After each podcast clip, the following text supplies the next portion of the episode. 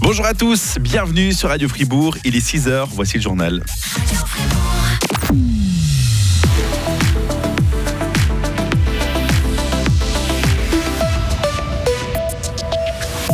Il fait moche, pourquoi pas se faire un musée? Le château de Gruyère présente son exposition de Noël. Un artisanat venu d'une région imprononçable d'Allemagne est devenu célèbre grâce à un ballet. Il montre la Suisse d'en haut, des photographies du pays de Fribourg pour prendre conscience de la beauté de notre région.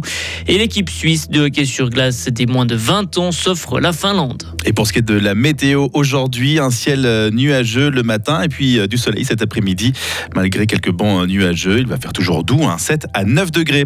Le journal avec Vincent Douce. Bonjour. Bonjour à toutes et à tous.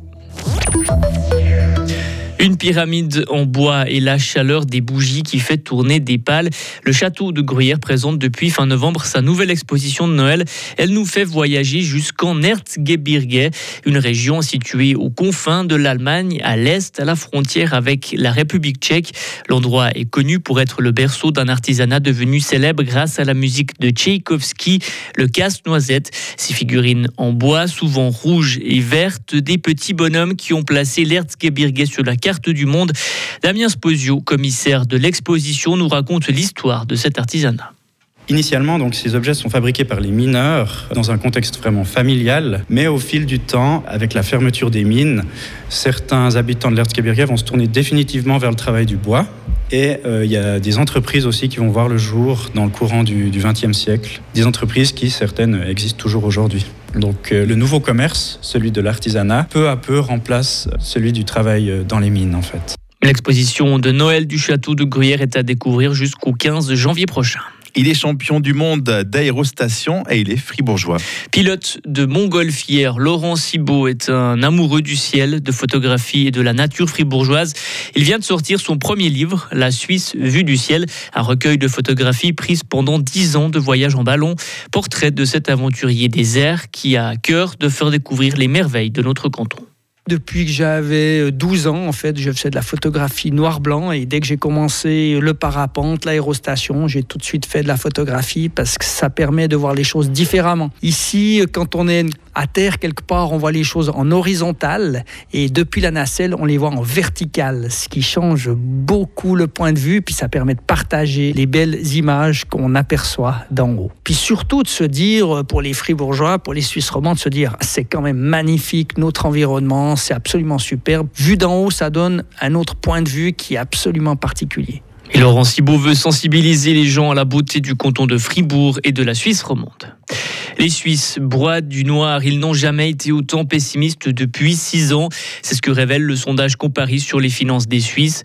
Plus d'une personne sur quatre s'attend à une détérioration de sa situation. Principale raison évoquée, la hausse des primes de l'assurance maladie et les prix élevés de l'énergie. Et plus le revenu est faible, plus le pessimisme est élevé. La Suisse fait partie des dix pays les plus importants pour le soutien de l'Ukraine. Les mots hier de l'ambassadeur ukrainien en Suisse, Artem Rybchenko, a quand même rappelé l'importance de mettre en place de nouveaux instruments pour traquer l'argent des oligarques russes. Des dizaines de milliers d'Américains ont passé Noël sans lumière. Une tempête hivernale, le blizzard, des vents glacés balayent le centre et l'est des États-Unis depuis des jours. Une trentaine de personnes sont mortes, des victimes retrouvées dans leur voiture ou dans les rues au milieu de la neige. Il faut dire qu'à certains endroits, la neige atteint 3 mètres de haut. Exploit des Suisses. En hockey sur glace, l'équipe de Suisse des moins de 20 ans s'est imposée hier 3 à 2 après les prolongations face à la, à la Finlande. Les Scandinaves font partie des favoris de cette compétition qui se joue au Canada. Le prochain match pour la Suisse, c'est ce soir contre la Lettonie. Les spectateurs de la Coupe Spengler à Davos ont assisté à quelque chose de rare hier soir. Une défaite du team Canada. Le vainqueur des quatre dernières éditions a été battu dans son entrée en lice par, la, par le Sparta Prague 3 à 2. Les Canadiens n'avaient perdu qu'un seul de leurs 16 derniers matchs dans les Grisons. Et puis Henri Piotta a réussi son entrée dans la Coupe Spengler. Les Tessinois ont battu les Suédois de Eurebro hier en fin d'après-midi. Le prochain match pour les Levantins, c'est demain contre les Finlandais d'Helsinki. Et le foot ne s'arrête lui pas en Angleterre pendant les fêtes de fin d'année.